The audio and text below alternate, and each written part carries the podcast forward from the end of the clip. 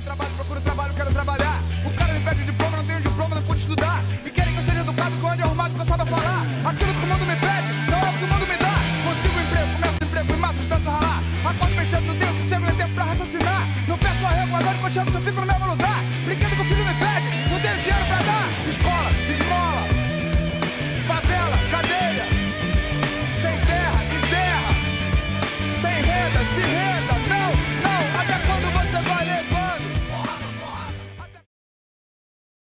Fala, meus camaradas. Eu sou o Leonardo Martins. Estamos começando aqui mais um episódio, como quem não quer nada, né? De uma maneira completamente pretensiosa, só que não. Mais um episódio do podcast de esquerda, entre tantos outros na internet, o Filhos da Cuba. Eu tô, como sempre, com meu camarada e amigo aqui comigo. Fala galera, eu sou o Lucas de Souza. Nem eu nem o Léo aguentamos mais EAD. Mas se tem uma coisa que a gente não aguenta mais também é privatização e uberização, que é justamente o que a gente vai conversar hoje. Mas Caraca, antes chegou disso- abrindo já. Cheguei abrindo já. Não, cheguei chegou com o pé na porta. Porque hoje a gente vai bater muito nessas duas coisas. E só uma parada, antes a gente precisa ir para aquelas erratas, né? No último episódio a gente não fez, porque a gente não foi notificado de nada.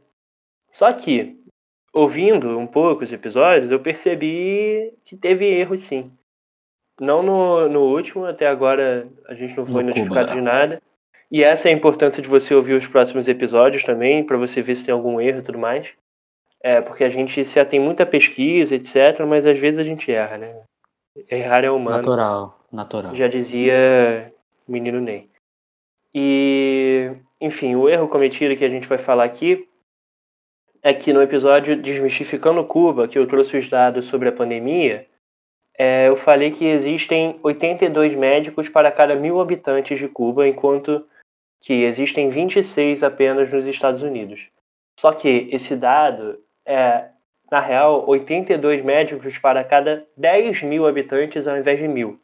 Então eu peço desculpa aí. é, Enfim, mas dá pra gente ter uma noção da discrepância da quantidade de médicos disponíveis é, em Cuba e da quantidade de médicos disponíveis nos Estados Unidos.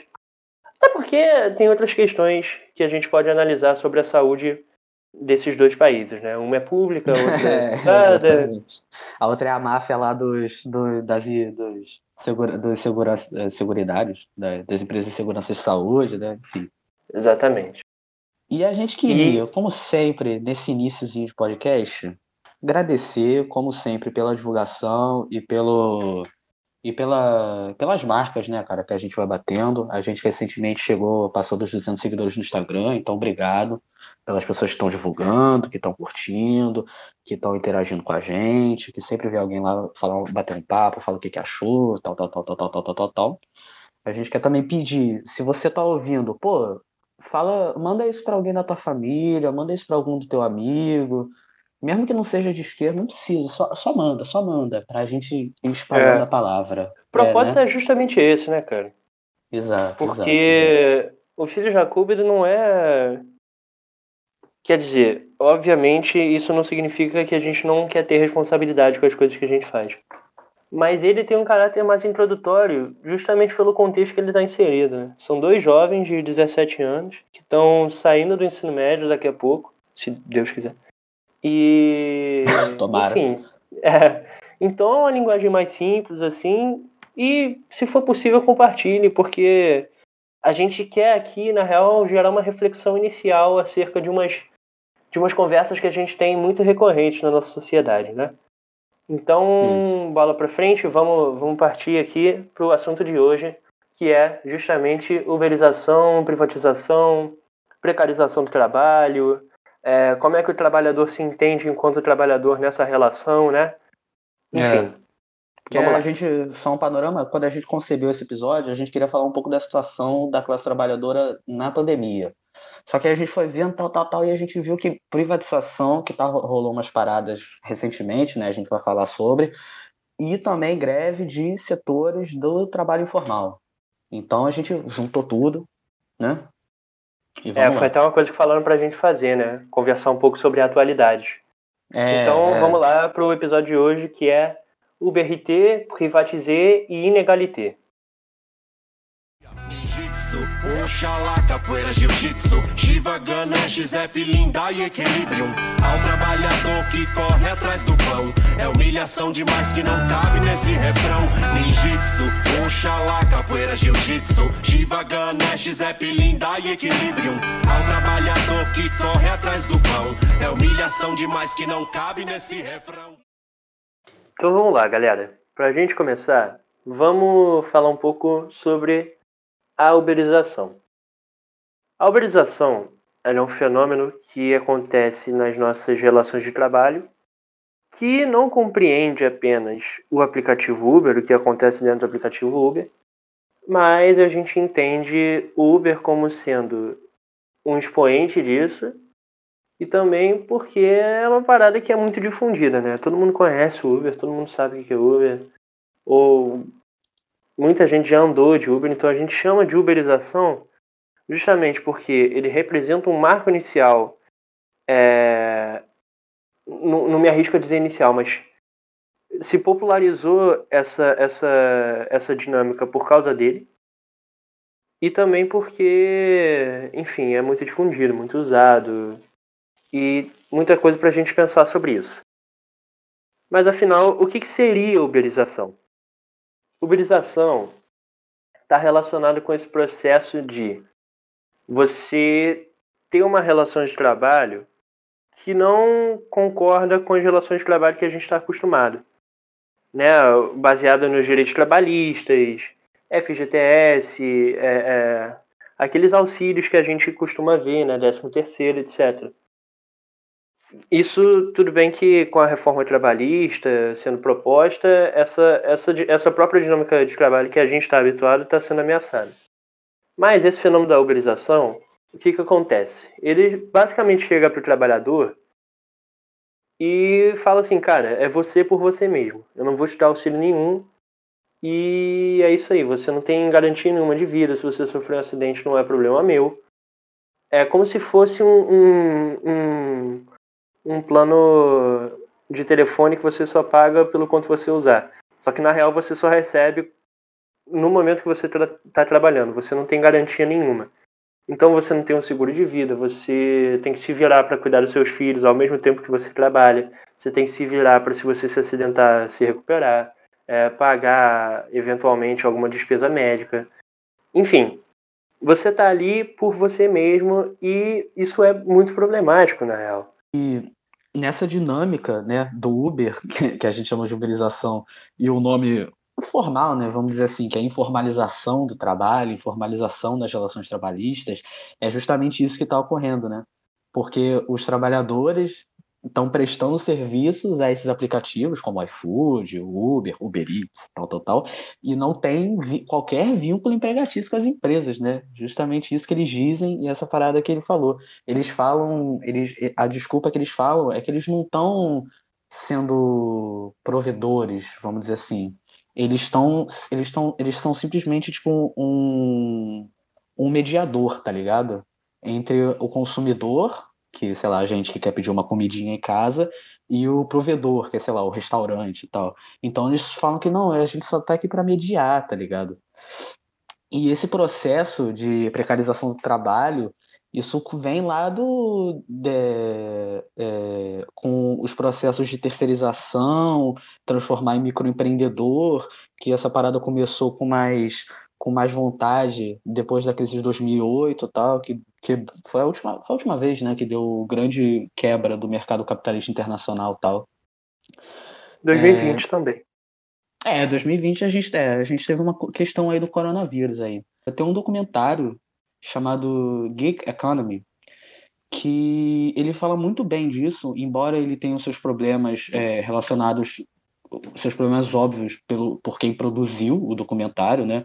Ele não é um documentário de cunho marxista nem nada, mas é um documentário muito bom para a gente ter uma, uma abrangência muito grande dos problemas que dos problemas que essa que essa uberização do, do, do trabalho faz, né?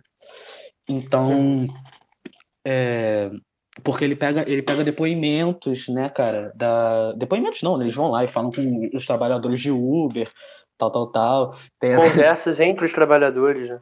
conversas entre os trabalhadores, tem uma conversa muito boa, que é essa questão, né, do tipo, ah, não, que o Uber não vai, como, como eles não são, eles não são empregadores, eles estão só ali só para mediar a relação de trabalho, né?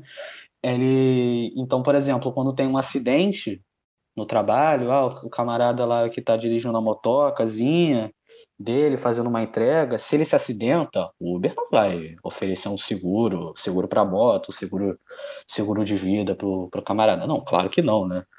Então é engraçado que eles vão brincando com essas coisas, tipo, os caras vão, uhum. os, os, caras vão fazendo essa ironia entre si, né? Que o cara vai contando, ah, eu tava trabalhando, aí eu fui assaltado, tal, né? Levaram meu celular, e o celular dentro dessa, dessa, desse método de trabalho ele é um grande, é um grande é, funcionário Artifício, parada, né? né? É, exatamente, para você pegar as corridas e tal. Então, o cara que fica sem celular, ele não pode trabalhar. Aí o cara conta isso, né? Aí o outro colega de Uber dele fala: Ah, mas então você, depois que você foi assaltado, eles te ressarciram, né? Quer dizer, eles foram lá e te pagaram. Não, ele claramente tá zoando, né, com essa hum. parada. Apesar da gente ter nossas ressalvas com esse documentário, produzido pela Globo News, né, o, o gig, a uberização do trabalho. É, porque em dado momento, enfim, vamos entender uma coisa primeiro para a gente ir para as nossas críticas. Uma das coisas que apontam, não só justificando é, é, essa falta de assistência, essa falta de vínculo empregatício proposta pelo, pelo Uber, pelo iFood, pelo Uber Eats, pelo Rappi, enfim, eles também estimulam que você faça isso na prerrogativa de que fazendo isso você está sendo um empreendedor. É. Falam, não, você você está sendo dono do seu próprio negócio, você está empreendendo, não sei o que, não sei o que lá. Ah, é, está empreendendo pra caramba, ganhando 2 mil, correndo 15 horas por dia. Suave. Aí, enfim, como é que você está sendo dono do seu próprio negócio se você não deixou de ser de estar tá servindo alguém, tá ligado? Se você está trabalhando para sua própria subsistência, se você não está explorando ninguém fazendo isso. E é Sim. justamente isso que, que a gente tem a reclamar, né? Porque o cara é. Um dos, dos, dos doidões lá. É, ele fala que você ser empreendedor é você tomar riscos, é você querer inovar, não sei o que, não sei o que lá.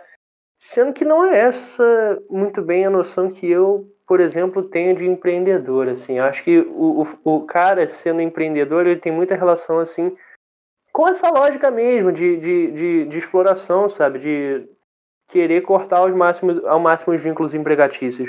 Então, empreendedor, para mim, pelo menos na minha visão, acho que o Léo partilha um pouco dessa minha opinião, empreendedor para mim não é quem está quem tá, teoricamente, na cabeça dessa galera, gerenciando o próprio negócio e trabalhando de Uber, de, de, de de entregador de aplicativo, etc.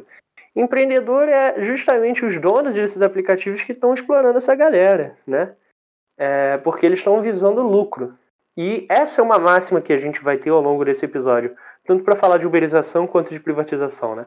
Você visar lucro. O que, que é você visar lucro? Porque isso dobra aquilo que é ético. Muitas vezes, muitas e muitas e muitas vezes. A gente vai conversar um pouco sobre isso. Sim. E uma parada interessante que um cara fala nesse documentário, é, a gente está usando esse documentário porque, por mais que a gente tenha críticas, ele tem falas muito boas. Um cara fala assim, um dos pesquisadores lá, é, ele fala assim, cara, que ele vai explicar do porquê esse mito é mó, mó, esse mito de, de mediador das relações é besteira. Porque o cara fala assim, no caso de alguém que trabalha 10 horas seguidas por uma plataforma e tem uma espécie de chefe algorítmico que controla diariamente seus passos, parece obviamente um exemplo de vínculo empregatício. Quer dizer, a característica dessa, desses novos, é, dessa nova precarização do trabalho, né? É, que está a ver com o meio digital, né? É, com a criação de um algoritmo que ele, que a empresa controla, tá ligado? E a empresa que vai coletando os dados dos motoristas, tipo assim, ele só, só aparece lá, dá, só dá um pop-up lá na hora que aparece o, ou, ah, uma entrega para fazer, ou uma pessoa, sabe qual é? Controlado pela empresa, né? Tipo assim. Uhum. Então. E a galera né? que. Desculpa, fala, Durão. Não, e a, e a empresa que vai, é, que vai regendo, vai gravando, vai coletando diariamente os dados e o que aquelas pessoas estão fazendo. É, pois é. E o discurso da galera liberal acerca disso é, é muito bonitinho, né, cara? Porque eles olham para isso e falam assim: ah, mas aí é só o cara procurar um emprego melhor, né? Se ele tá sendo tão injustiçado, por que, que não procura, né? Uma, uma outra coisa aí. é, é, é meio cômico, porque às vezes as pessoas não entendem, tipo, não conseguem. Não, não, não acho nem que não conseguem, é porque são desonestas mesmo. Tipo assim, não, não estabelecem na vida delas, na reflexão delas, que existe uma realidade que elas não têm, tá ligado? Muitas vezes o cara que está trabalhando de, de Uber, muitas vezes o cara que está trabalhando no iFood, muitas vezes o cara que está trabalhando no Rappi, enfim, qualquer um desses serviços aí que a gente denomina é, é, como participante desse processo de uberização, né? É a única opção que eles têm, assim, tipo, eles enxergam aquilo ali como uma oportunidade mesmo. Porque eles têm na cabeça deles que pior do que ser explorado é a ausência de qualquer exploração. Então, assim, prefiro mil vezes mais ganhar um pouquinho sendo muito explorado do que não ganhar nada. Porque eu tenho comida para botar na mesa, porque eu tenho é, seguro para pagar, sei lá, porque eu tenho despesas, eu tenho contas de luz, de água, etc. Então a gente tem que, que enxergar a, a, a, qual, qual, é a, a, realidade dessas pessoas, entendeu? Quantas opções elas têm ali? Por que, que elas estão trabalhando assim? Será, será que elas escolheram? Falam, nossa, que irado, você vou rodar 15 horas por dia de moto para poder ganhar 2 mil no final do mês, assim, tipo, ó, oh, que irado, que, que maneiro, eu vou sofrer na minha vida porque, porque eu quero. É, e não é tipo... é assim, sabe? e, e, a Uber, a Uber e, e, enfim, esses aplicativos, eu tô me atendo muito ao nome dos aplicativos, né, cara? Mas enfim, essa, esse, esse tipo de, de serviço, essas dinâmicas, elas vão se valer muito da competição entre os próprios trabalhadores. Né? Uma parada que a gente chama de, de gamificação. Porque, tipo assim, quem trabalha com isso, muitas vezes vai se, se ver diante de uma parada assim: ah, rode tantos quilômetros hoje e ganhe uma jaqueta de presente. Ah, rode tantos quilômetros hoje e ganhe um, um bônus de Natal. Ah, faça não sei o que e ganhe um pirulito pro seu filho. Sabe? E os trabalhadores começam a competir entre si para querer pegar corrida, para querer pegar entrega, para. Enfim. E, sabe? É, é, justamente ter essa dinâmica de ter o trabalhador ali extremamente atento ao aplicativo toda hora, completamente subserviente, e competindo com outras pessoas ali. É, é, é uma lógica que a gente não fala entre paz entre nós e guerra aos senhores. É meio que o contrário, entendeu? Paz entre, paz entre a gente e guerra aos trabalhadores, na lógica dessas pessoas. É, é, é. guerra entre os trabalhadores, para eles poderem se destruir pouco a pouco e, e só quem, quem é mais subserviente, só quem é mais. É, é, é subserviente mesmo, não tem outra palavra para dizer como e como a Uber, né? Esse no caso eu vou falar a Uber porque essa notícia é da Uber, no caso, né? Os outros certamente fazem isso. Mas tipo assim, a Uber contratou psicólogos para trabalharem juntos dos engenheiros lá, é, do software, do, do aplicativo tal, para ajudarem para fazer um trabalho para entender a mente humana, de como funciona a mente do, do cara que está dirigindo, para achar, achar mecanismos e jeitos dos motoristas trabalharem mais intensamente, mais, mais horas por dia, sabe qual é? Uhum. Então, tipo assim, os malucos vão retirando o máximo que dá do, do suor da testa do trabalhador para ir tirando o máximo que dá de dinheiro, tá Sim. tá ligado? De lucro, sabe qual é? Eles não estão se importando, eles não estão se importando. Não mesmo, assim, tipo. A gente vê ali, tipo, nossa, olha que linda a propaganda que a Uber tá fazendo na, na parada LGBT que ah, maravilhoso. É. é. tipo assim, mano, eles não estão se importando, eles só enxergam isso como uma oportunidade de ganhar mais dinheiro. E é isso mesmo que eles fazem. Tanto que não seria, não existiria nenhum. nenhum eles não. Ninguém se propõe a fazer algo que não, é, não dá retorno. Principalmente essa galera que é dona de, de grandes corporações, etc. Não vão fazer uma parada que não dá lucro para eles. Entendeu? Não, não vão querer fazer uma parada que dá despesas. Tipo, mano, que, que absurdo, como assim?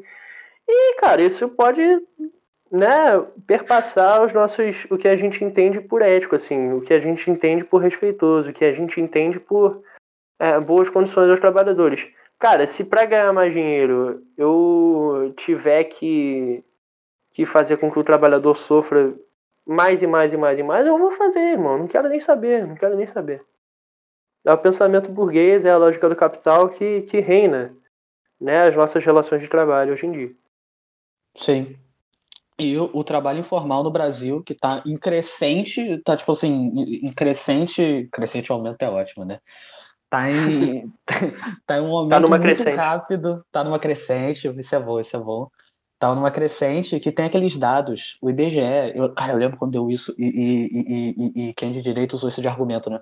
Porque o IBGE, ele fez a pesquisa, né? Como o IBGE faz, né? Pesquisas, que falar que o desemprego tinha caído. Teve uma queda no desemprego, que 684 mil trabalhadores entraram no mercado, que totalizou 93,6 milhões de ocupados, maior número desde 2012. Essa pesquisa saiu no início do ano, eu acho. Só que aí o que as paradas, o que, a, o que a, o, o, os tanto as pessoas que são bolsominions ou são de direita tal não contam é a segunda parte, que é o, a, a, o aumento do trabalho informal, tá ligado? Então, tipo uhum. assim, 41,4% da população ocupada se encontra na, informalidade, que é a maior proporção desde 2016, sabe qual é? Que foi uhum. quando esse indicador passou a ser produzido, porque antes não tinha indicação disso. Sim. Então, dos 684 mil novos ocupados que eu falei lá atrás, 87,1% entraram no mercado de trabalho pela via informal. Então, tipo assim, a gente tem um aumento quase que exponencial da, da relação de trabalho cada vez mais precarizada por essas redes de aplicativo e tantas outras paradas. Sem falar no negócio que eu falei, que eu, que eu falei, que a gente falou mais, mais cedo, no início desse bloco, sobre a, os mecanismos de terceirização, de transformar o trabalhador em microempreendedor, que aí ele, ele passa a atuar como pessoa jurídica e não pessoa física, e não tem os direitos garantidos na CLT, porque é CLT, né? Para pessoa física, para trabalhador. E uhum. essas cagadas aí, né, cara? É, eu acho. Eu acho impressionante, na real, um, uma abstração aqui um pouco. Como que essa galera enxerga justamente o regresso das nossas leis trabalhistas como uma coisa moderna. Quer dizer, não enxerga, né? Obviamente que eles sabem que eles estão retrocedendo, mas isso significa mais lucro para eles. Mas, tipo, como eles conseguem, tipo, vender isso, tá ligado? Tipo, falar, cara, se, se, se, se você se fuder, isso vai ser bom pro país. Tá ligado? É. Tipo, se a gente tiver a mesma, a mesma legislação trabalhista que a gente tinha em 1802, vai ser melhor. O chocante, não faz sentido o chocante, o chocante é o, é o, trabalho ideológico que a direita consegue fazer para que a classe trabalhadora cumpra esse discurso. Com né? certeza. Isso é muito surreal. Isso é muito surreal. Principalmente perpetuação dos ideais deles em redes sociais, etc. É. E é justamente e... o que a gente está tentando ser combativo, né? Obviamente, quando. Agora vamos trazer um pouco para a pandemia, né? Que a gente falou de uberização, que é um fenômeno que está acontecendo no mundo. E a gente queria fazer esse episódio para falar sobre especificamente da pandemia, né? Só que a gente tem que dar, mas a gente queria dar o contexto, né, é, geral, porque o que a gente vai falar agora está extremamente relacionado com a uberização, né? Uhum. Mas a pandemia já começou naquela vibe, né? Não sei o que, papapá, ficar em casa.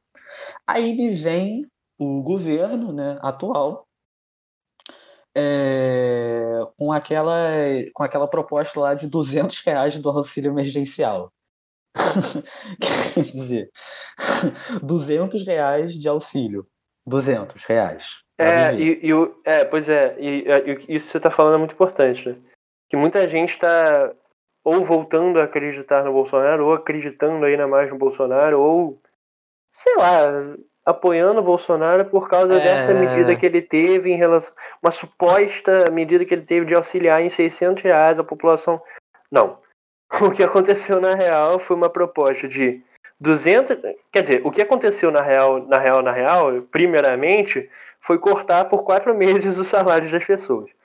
Aí, depois, teve uma proposta de auxílio de 200 reais, juntamente com então atual ministro Paulo Guedes, né, até o momento da gravação desse episódio, que a gente nunca se sabe.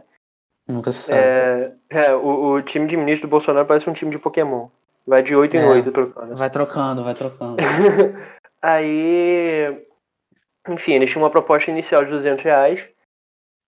Abre aspas, frase do Paulo Guedes. São duas cestas básicas e assegura a manutenção de quem está sendo vítima do impacto econômico da crise. enfim, ou seja, ele tá falando que com 200 reais você consegue se segurar pro mês, assim, suave.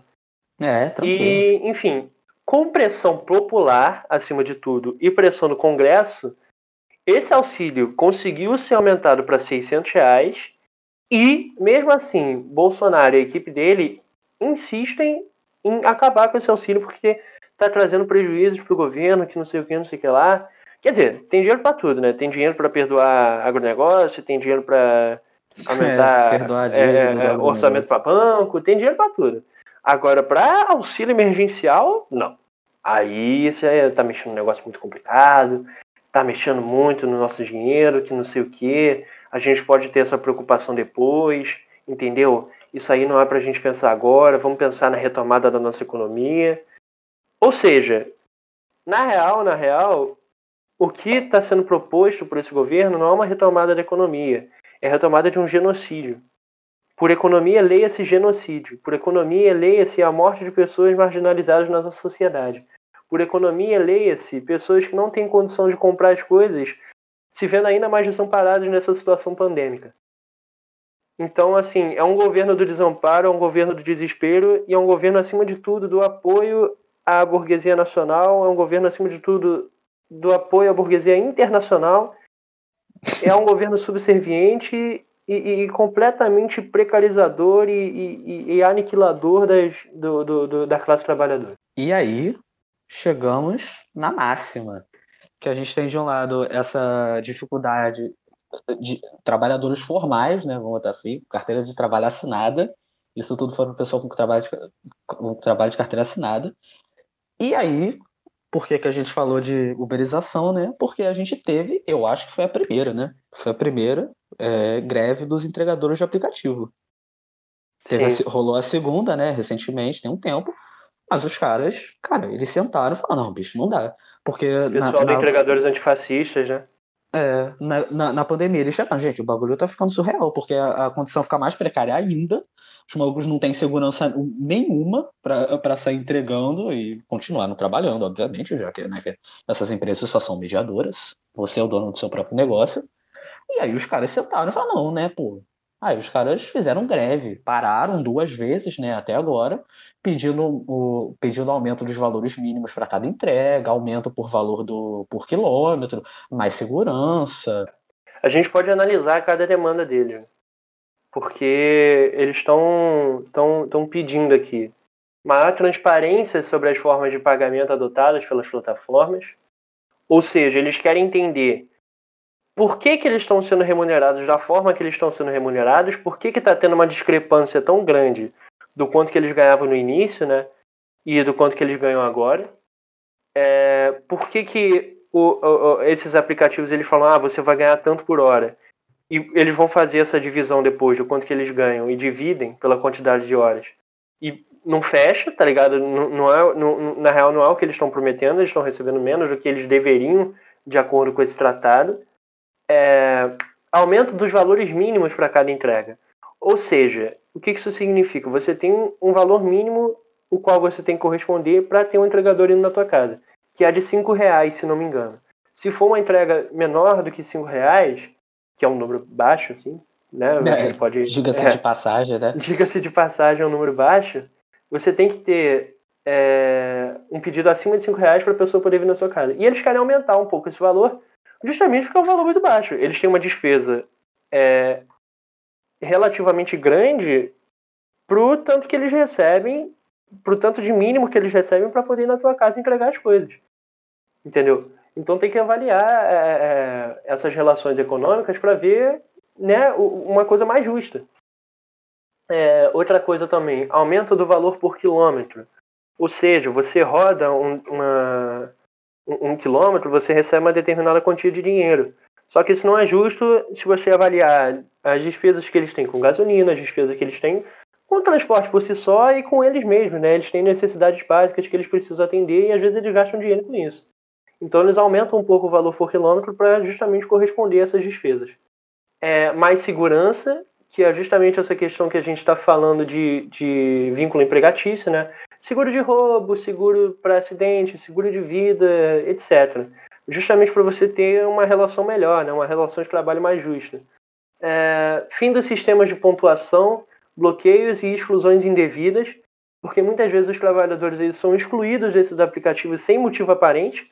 Os caras buscam, buscam, buscam, buscam e eles só mandam uma cartinha assim, tipo, falam para ele por que, que ele foi demitido, mas não, não se aprofundam nisso. E há uma exclusão assim, tipo, do nada. É, esse sistema de pontuação acredito que esteja justamente relacionado com essa gamificação, né? Essa competição entre os trabalhadores. E eles não querem receber regalias, eles não querem transformar nisso uh, o que eles estão fazendo. É, eles querem entender como um trabalho, não como se fosse um Candy Crush, entendeu? Que você vai fazendo mais coisas, você vai recebendo um bônus por isso. Não, na real eles querem coisas sólidas, assim, tipo, eu quero a segurança de que eu vou receber um décimo terceiro, um seguro de vida, um seguro de roubo, um seguro de, de, de, de acidente, que seja. Eles querem coisas mais concretas do que simplesmente um bônus que faz os trabalhadores brigarem entre si. Fim das restrições local, isso é uma parada muito importante. Porque eu já, já fui olhar assim, a área de cobertura de alguns aplicativos e o RAP, por exemplo, não atende aqui onde eu moro. Por exemplo, assim, para exemplificar. E, além disso tudo, o auxílio pandemia, né? Porque a gente já acha que existe uma desigualdade social muito grande, né? Não acha, não, tem certeza. É só você sair na rua e. e não agora, pelo amor de Deus, usar máscara se for sair. Mas, enfim, a gente já sabe que existe uma desigualdade social, mas essa desigualdade social se encontra ainda mais acirrada nesse contexto da pandemia. Então, eles estão pedindo um auxílio, da pandemia, um auxílio de pandemia que conta com equipamentos de proteção individual né, máscaras, eventuais respiradores se eles forem acometidos pela doença, e uma licença se algum parente pegar coronavírus, se eles mesmos pegarem coronavírus, porque eles não podem ser vetores, né, cara? É, é, eu acho que essa, essa ideia de, de inicial que teve, né, de liberar os entregadores, é justamente para a gente não poder sair de casa. Justamente para manter a gente dentro de casa. Tipo, ah, você pede pelo iFood que entrega para você. Nada de ir é, pro mercado, que senão sim, você vai pegar doença. Então os caras eles estavam meio que é, é, é, é, se sacrificando com essas condições de trabalho. Acho que o que eles estão reivindicando aqui é justamente, por favor, tratem a gente como ser humano. Né? A gente sabe que a gente vive uma situação na pandemia que tem um aumento exacerbado no número de pedidos e, enfim, os trabalhadores se veem completamente desamparados, não só nesse contexto, mas de um modo geral, né? A gente vê de um lado, a gente vê de um lado é, precarização do trabalho formal, com as propostas horrendas né, do governo de auxílio e a maior precarização ainda dos trabalhadores informais. A solução pro nosso povo eu vou dar. Negócio bom assim ninguém nunca viu. Tá tudo pronto aqui, é só vir pegar. A solução é alugar o Brasil. Nós não vamos pagar nada. Nós não vamos pagar nada.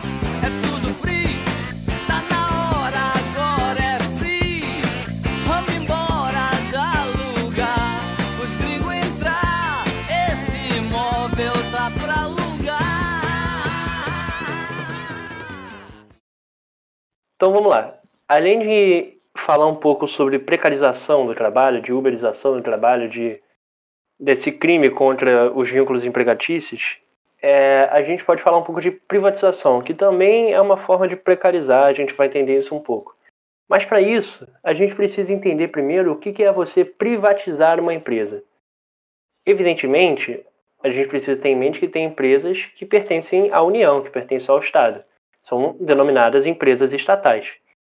Em dados momentos, por razões que a gente vai discutir depois, eles vendem essa empresa para o setor privado e essa empresa passa a ser privada.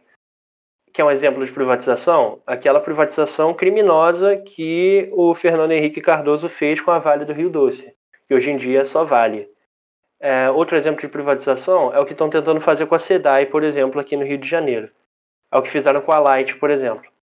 Enfim, a privatização ela pode se dá de outras, de outras maneiras. Por exemplo, você tem o que a gente chama de sociedade mista, que é quando o Estado ele é o principal acionista de uma determinada empresa, mas ele coloca um pouco dessas ações dentro do, da bolsa de valores, né, para sei lá, para poder girar ali um pouquinho, para poder investir, enfim, especular, que é o caso da Petrobras, por exemplo. A Petrobras é uma sociedade mista.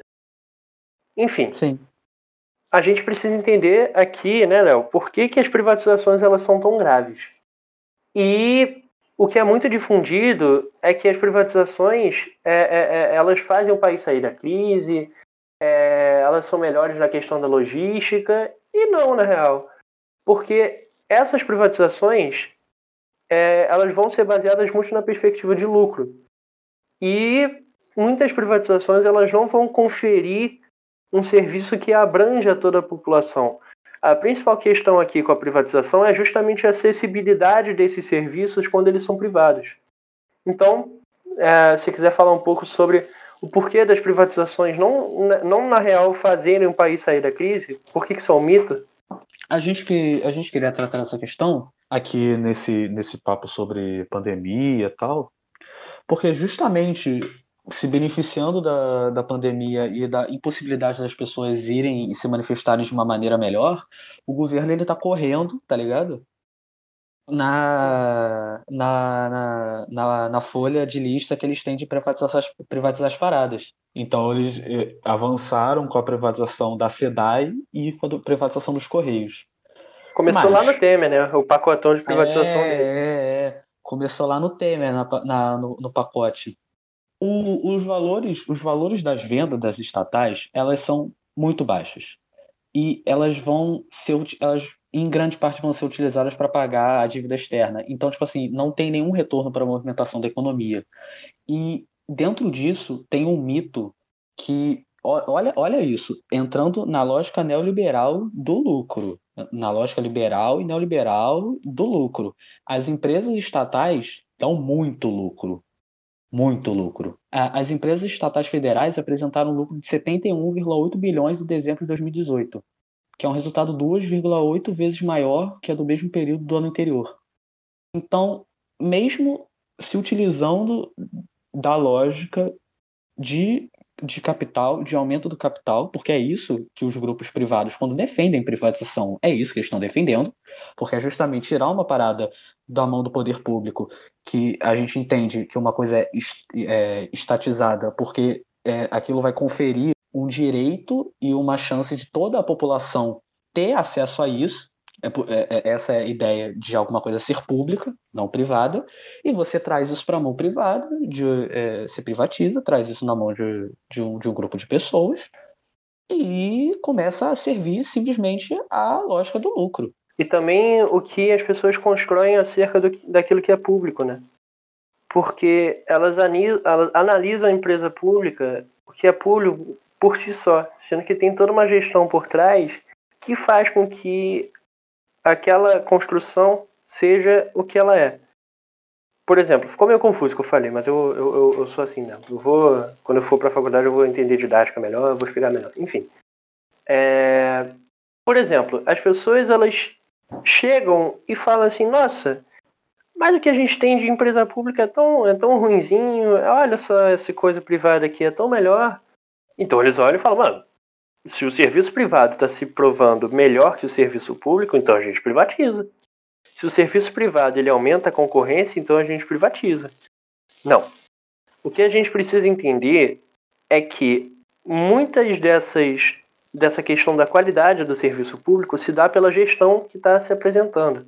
Aqui, por exemplo, no estado, do Rio, no, no estado do Rio de Janeiro, a gente é governado pelo Wilson Whitson, que é um cara que apoia essa ideologia burguesa, neoliberal, apoia essa lógica punitivista que custou a vida de, de jovens assim indo para a escola, por exemplo, e evidentemente ele vai apoiar essa lógica da, da, da privatização.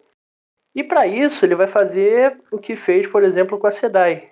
Né? Vai trocando a gestão da SEDAI a fim de piorar, colocando gente menos experiente, gente que não entende de nada do que está fazendo ali, justamente para piorar aquele serviço e falar, ó, oh, esse serviço está muito ruim, vamos privatizar. Eu tentei mudar a gestão, mas não deu certo.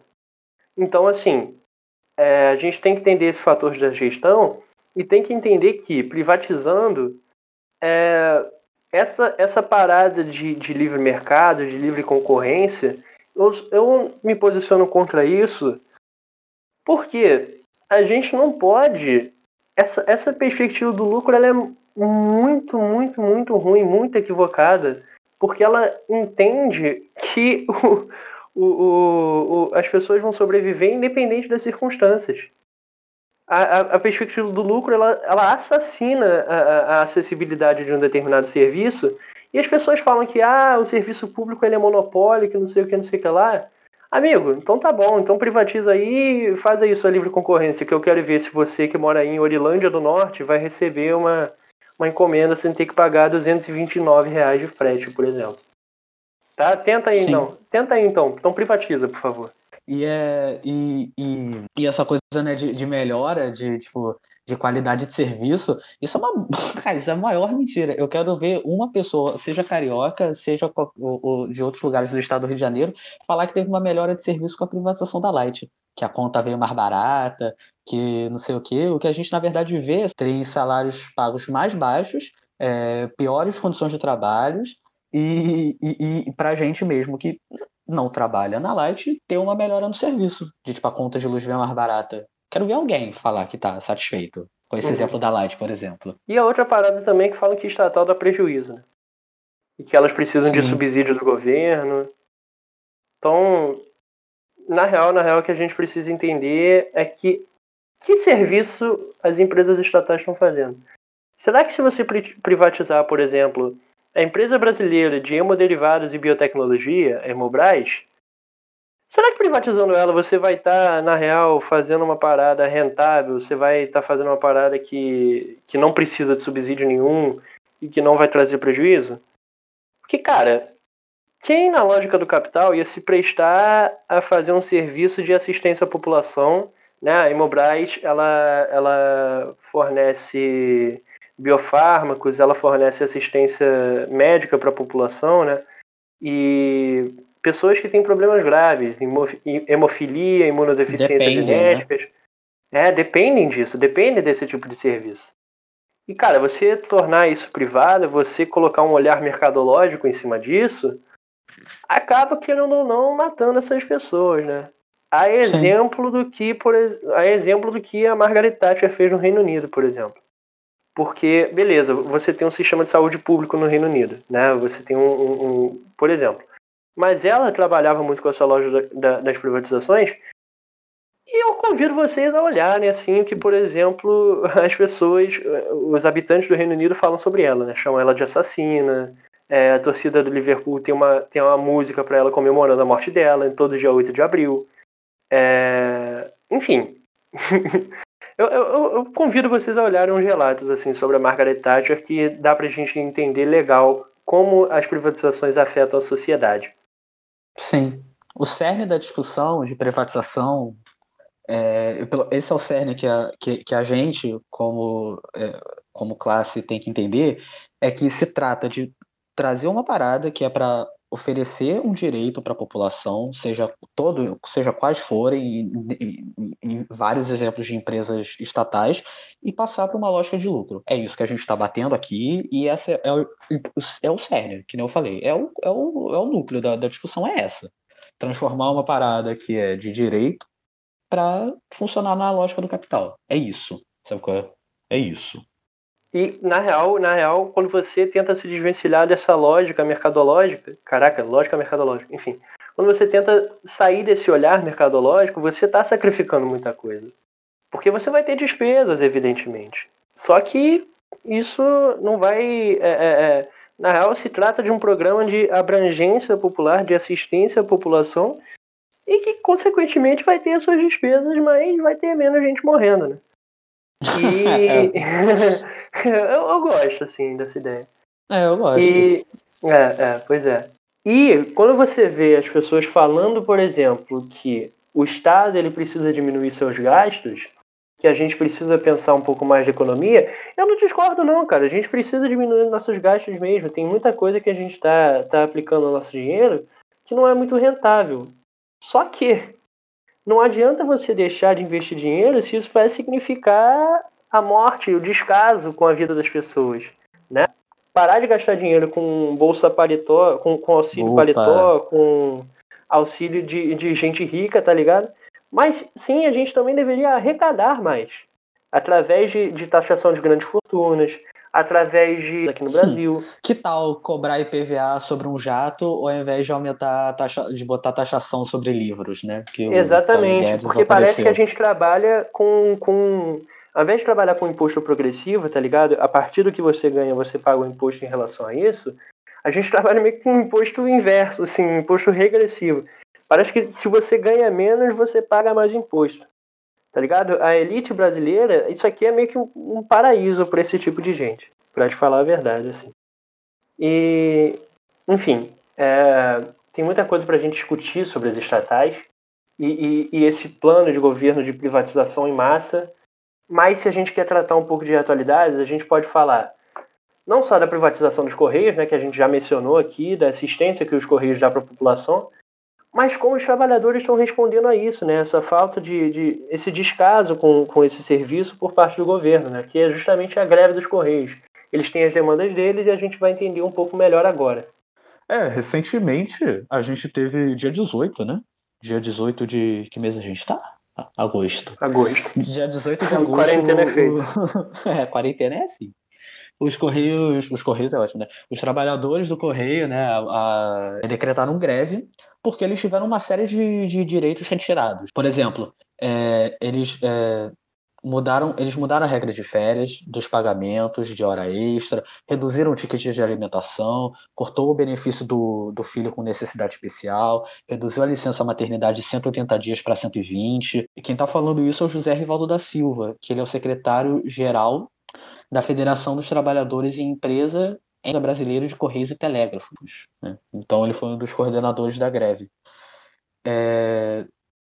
Então é bacana porque tudo isso que a gente está falando aqui, é, é, isso está no contexto de, de, de, privatização dos Correios. Né? Eles, obviamente, dos Correios, que eles estão fazendo uma reivindicação e entrado em greve por causa disso, está no contexto externo também né, de privatização. Então é isso, galera. Basicamente, o que a gente quer dizer com esse episódio aqui é um manifesto contra a precarização, um manifesto contra a privatização e um manifesto contra o descaso que esse e outros governos brasileiros têm mostrado em relação aos trabalhadores. Né? Vamos Sim. se unir. É, o que a gente está tendo aqui todo, todo, todo Filhos da Cuba apoia completamente a greve dos Correios, a greve dos entregadores, a greve dos trabalhadores de Correios, a greve dos entregadores de aplicativo, e apoia qualquer um que esteja reivindicando melhores condições de trabalho, é, apoia qualquer um que esteja reivindicando a manutenção dos seus direitos e apoia qualquer um que seja contra esse projeto de, de, de assassinar é, é, de assassinar mesmo, assim, de, de fazer pouco caso da vida mesmo, de não entender, de não conceber é, é, que existem vidas que, a serem lidadas, né? Então, é, a gente está sendo contra também essa lógica de ah, vamos privatizar porque aí vai ter livre concorrência, porque geralmente não é o que a gente vê. A gente vê aí sim um efetivo monopólio. Vide o que as empresas de internet fizeram, né? Fizeram um acordo assim, tipo, ah, eu fico com esse lugar, você fica com esse lugar, a gente vai se acordando aí. Enfim, é, essas conversas que as empresas vão tendo para ter um monopólio em determinado lugar e poder regular completamente o, o, a qualidade de um determinado serviço. E, enfim, por favor, defendam as estatais, defendam o que a gente tem de público, defendam é, os projetos populares, defendam, por favor, defendam aquel, aquelas empresas que se propõem a atender a população, que estão longe dessa ótica mercadológica, defendam o SUS, por favor, por favor, defendam o SUS, pelo amor de Deus, defendam o SUS. De pandemia. Pelo amor de, de Deus, defendam o SUS. E pode até ter uma galera que vai falar, ah, mas tal rede de, de, de, de medicina de um determinado lugar é privada e eles estão indo bem na pandemia. Ah, é? Você quer comprar essa briga mesmo? Tá bom, vou te apresentar Vietnã, vou te apresentar Coreia do Norte, vou te apresentar Cuba, como é que eles estão lidando com essa pandemia. E tem mais, esses países que estão indo bem, eu tenho certeza, eu tenho certeza que eles tomaram alguma medida de assistência pública. seja um auxílio emergencial bom, seja o, o incentivo à quarentena, sem, sem aquelas medidas coercitivas de você vai ser preso se você sair de casa, na real, eles devem ter tido algum tipo de incentivo econômico. Isso eu posso te, te afirmar, assim. Num, ninguém está lidando com a pandemia pior do que o Brasil. Que a gente Sim. não só está desestimulando a pandemia, como a gente também não tem recurso para poder. Quer dizer, ter, tem, para grande empresário. Mas como a gente também está se mostrando. É, é, sabe, está fazendo pouco caso da vida das pessoas e enfim. Bom, antes de terminar, vamos falar das músicas aqui, né, que a gente usou nesse episódio. A gente usou, abriu com a música Até Quando, do Gabriel Pensador, que a gente sempre abre, com o mesmo trecho de sempre. Na transição da introdução para o primeiro bloco, a gente usou a música Convoque Seu Buda, do Criolo. Do primeiro bloco para o segundo, a gente usou o Alugas, do Raul Seixas. E a gente vai encerrar agora com Fermento para Massa, do Criolo também. Enfim, por favor, por favor, é, é, entendam que defendendo a, a, assistência pública, vocês estão defendendo a si mesmos e não tem forma melhor de, de resistir do que continuar vivo. Sim. Vamos, vamos defender, vamos defender a nossa classe, que a gente pertence a ela, obviamente. Todo mundo para a classe trabalhadora. Vamos defender a nossa própria classe e vamos defender as coisas que são nossas, né?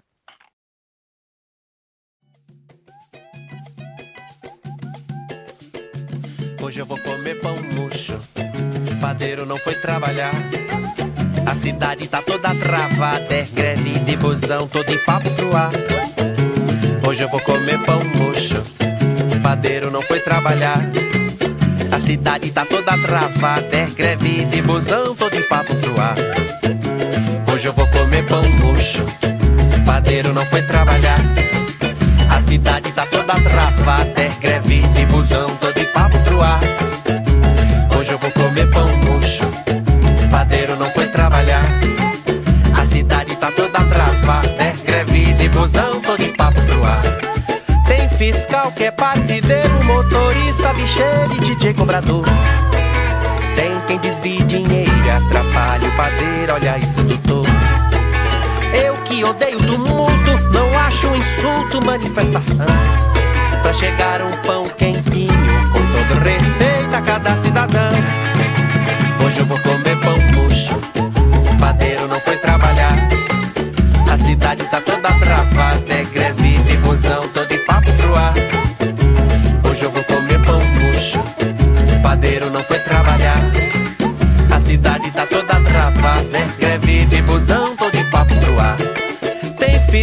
Que é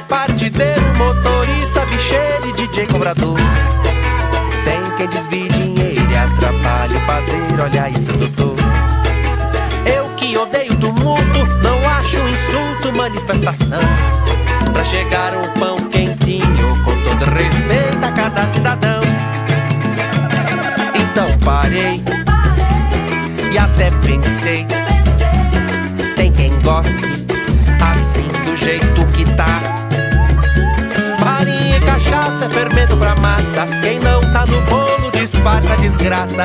Sonho é um doce difícil de conquistar. Seu padeiro quer uma casa pra morar. Hoje eu vou comer pão murcho. O padeiro não foi trabalhar. A cidade tá toda travada, é greve de busão, todo em papo pro ar. Hoje eu vou comer pão murcho. Padeiro não foi trabalhar. Cidade tá toda travada, é greve de busão, todo em papo pro ar. Hoje eu vou comer pão murcho.